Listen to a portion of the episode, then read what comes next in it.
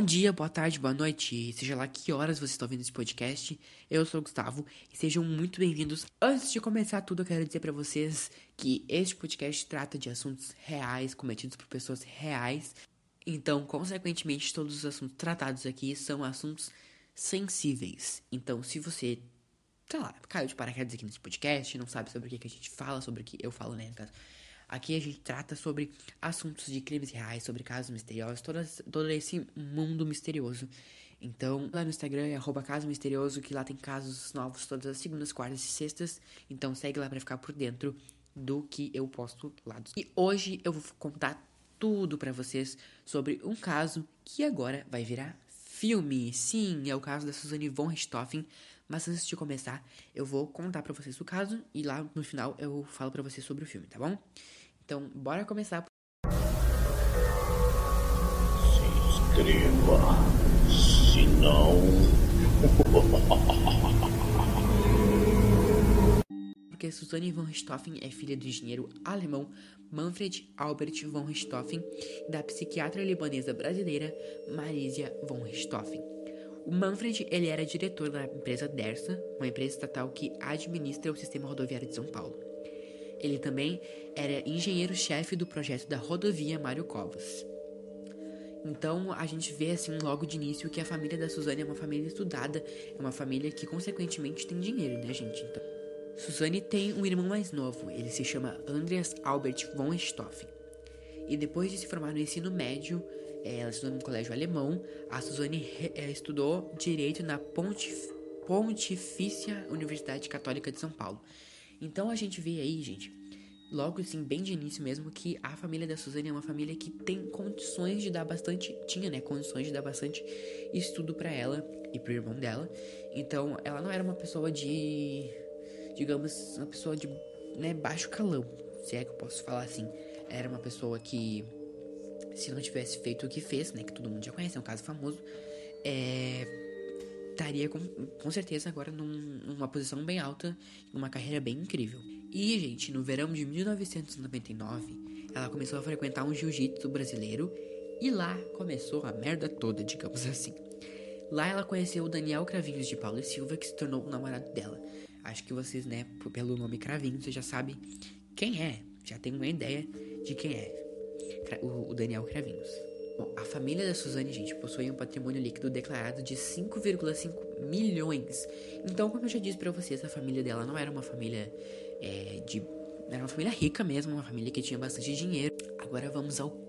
Nas últimas horas de 31 de outubro de 2002, então isso há quase 17 anos atrás, Suzane von Richthofen, que planejava o assassinato de seus pais há meses, verificou se eles já estavam dormindo. Então ela foi lá, já estava planejando mesmo o assassinato contra os pais dela. Foi lá de noite, verificou se eles já estavam dormindo. Depois que ela verificou o sistema de alarme da casa e abriu as portas da casa pro namorado Daniel Cravinhos e pro irmão Christian Cravinhos, que os dois já estavam esperando ela lá fora. Então, é, dia 31 de outubro de 2002, a Suzane, que já vinha planejando o assassinato dos pais há um bom tempo, verificou lá, foi lá no quarto deles, verificou se eles já estavam dormindo. Eles estavam. Depois disso, ela foi lá, desligou o sistema de alarme da casa e depois abriu porta, a porta, as portas da casa para os cúmplices dela, Daniel Cravinhos e o irmão dele, Christian Cravinhos. Então, é, os irmãos Cravinhos subiram as escadas pro quarto dos pais e a Suzane ficou é, esperando lá na sala de baixo. Ela não subiu. É, os dois, os irmãos Cravinhos, atingiram com barras de ferro os pais da Suzane e depois estrangular, estrangularam eles com toalhas. Então eles foram lá, Suzane abriu a porta para eles, eles foram lá, estrangularam os pais da Suzane. Depois do assassinato, os três simularam uma invasão embolsando dinheiro que encontraram, espalhando papéis na biblioteca e criando uma bagunça na casa. Então, depois da, do assassinato, depois que os irmãos Cravinhos mataram é, os pais da Suzane, Manfred e, e Marisia, eles foram lá e simularam como se a casa tivesse sido roubada, pegando vários, vários dinheiros, espalhando um monte de papéis na biblioteca da casa. Mas é, esses papéis foram espalhados muito milimetricamente, então a polícia não acreditou que isso teria sido realmente uma invasão, um crime, é, um, um, como é que eu posso dizer? Um assalto à casa. Bom, depois deles fazerem essa bagunça na casa, eles foram embora. Suzane e Daniel, que eram namorados, foram para um motel, enquanto Christian, que era o irmão do Daniel, foi para um restaurante de fast food. E no início da manhã seguinte, Suzane e Daniel foram até a casa e pegaram o irmão da Suzane, que ele na época ele era bem novo. Não me lembro quantos ele tinha, ele tinha, mas ele era bem novo. Bom, os policiais investigadores duvidaram que o crime fosse um roubo. Já falei isso pra vocês, mas vou ressaltar. Eles duvidaram que tinha sido um roubo e suspeitaram que os atores eram conhecidos das vítimas. É, de cara, eles começaram a questionar as crianças e os funcionários da família Richthofen. Né? Então, como eles eram uma família é, rica, eles tinham bastante funcionários na casa. Então, de cara, eles começaram é, a, a duvidar de, desses funcionários da família. E o que deixou eles bastante desconfiados foi que o sistema de alarme estava desligado e os papéis né, que estavam espalhados na, na, biblioteca, que foram espalhados por Suzane e os irmãos, tinham sido espalhados é, com muita regularidade, como se realmente tivessem sido colocados ali e não espalhados. Então isso deixou uma pista muito grande para a polícia que já começou a desconfiar logo de cara. O que é, deixou a polícia bastante é, desconfiada também foi que foi o comportamento da Suzane, que ela foi muito fria logo que seus pais foram assassinados, ela já estava é, comemorando o aniversário de 19 anos com, com alguns amigos. Dia seguinte do caso, ela já estava na piscina da casa que os pais dela foram mortos com o Daniel, o namorado dela. Então isso começou a chamar a atenção da polícia e a polícia começou a concentrar a atenção deles na Suzane e começou a proteger eles como forma para conseguir mais pistas. Mas a pista assim é, principal, a, a que declarou de deu de mãos beijadas para a polícia que eles eram os culpados foi, foi a pista de que Christian Cravinhos tinha comprado uma motocicleta alguns, alguns dias depois e pago com, com notas de 100 dólares. Então, né, isso deixou bem de cara, deu assim, na cara da polícia que tinham sido eles e isso foi, foi a pista que fez eles irem para a prisão. E, como vocês sabem, é, acho que quem já, acho que quem gosta desse tipo de assunto já sabe, que um filme está sendo produzido sobre esse caso. O nome do filme é A Menina que Matou os Pais e esse filme está causando muita polêmica na internet porque as pessoas acham que os irmãos Cravinhos e a Suzane, né, os autores do crime, tem alguma coisa a ver com o filme, que vou ganhar algum dinheiro. Então eu vou esclarecer isso aqui para vocês. Bom, primeiro vamos entender o que é o filme. O filme, é, a produção do filme A Menina que Matou os Pais que narra a história do crime da família von Richthofen, é, compartilhou algumas informações sobre o longa. Visão de lançamento para o primeiro, semestre de 2020, então é ano que vem já. Bom, A Menina que Matou os Pais traz Carla Dias como Suzanne von Richthofen, o ator Leonardo Bittencourt como Daniel Cravinhos e Alan Souza como Christian Cravinhos.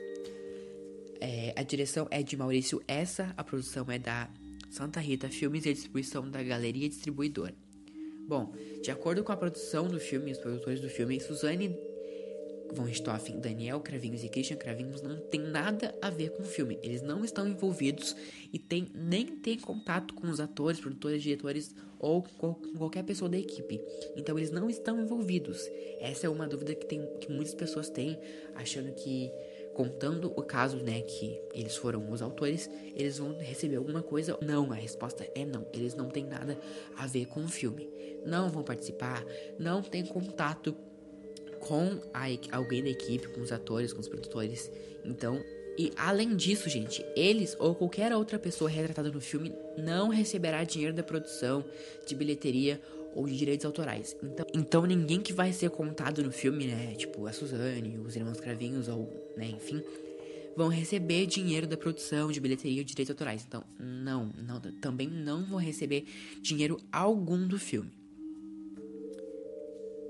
Então, gente, como é um caso público e a produção só se baseia nos autos do processo sem conexão com envolvidos, não haverá qualquer tipo de pagamento tá bom? Então eles não vão receber. Se é uma perguntando nos Instagrams de filmes que, né, anunciaram que vai ter um filme sobre esse caso, então eles não vão receber nenhum dinheiro e eles não estão envolvidos com o filme. O filme, gente, é produzido com 100% de investimento privado e foi desenvolvido a partir dos depoimentos dos envolvidos no crime.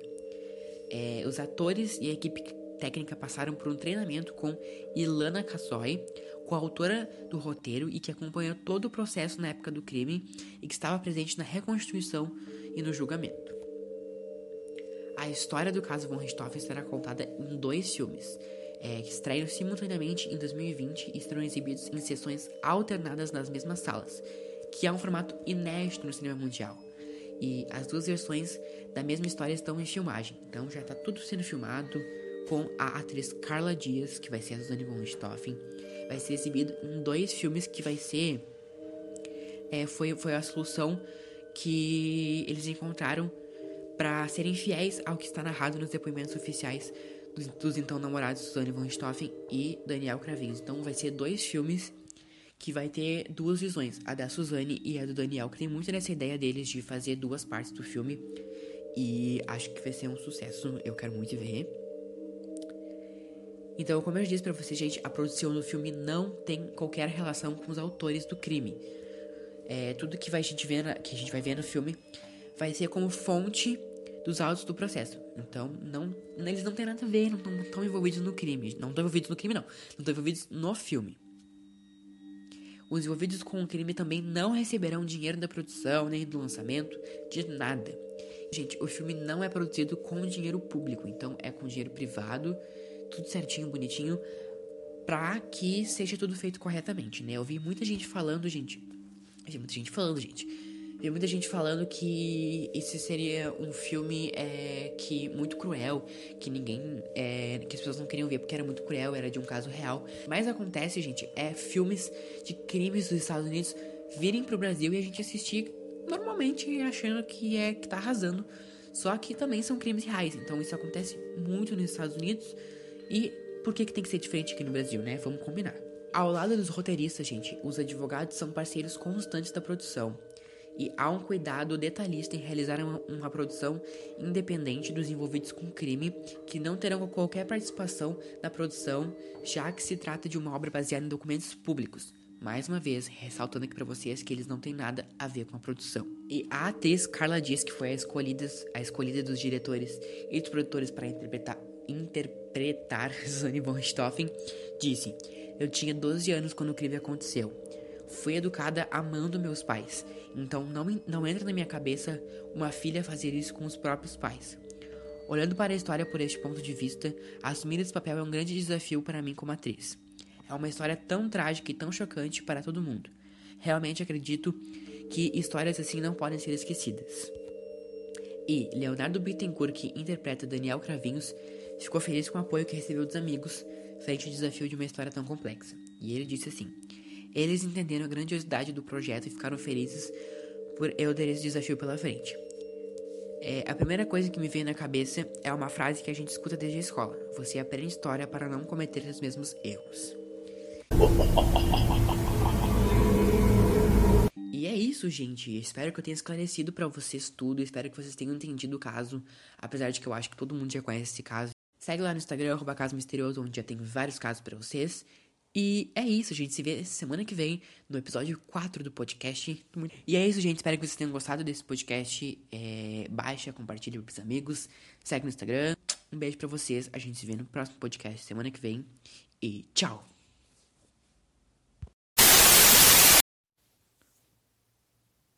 Bom dia, boa tarde, boa noite, seja lá que. Eita.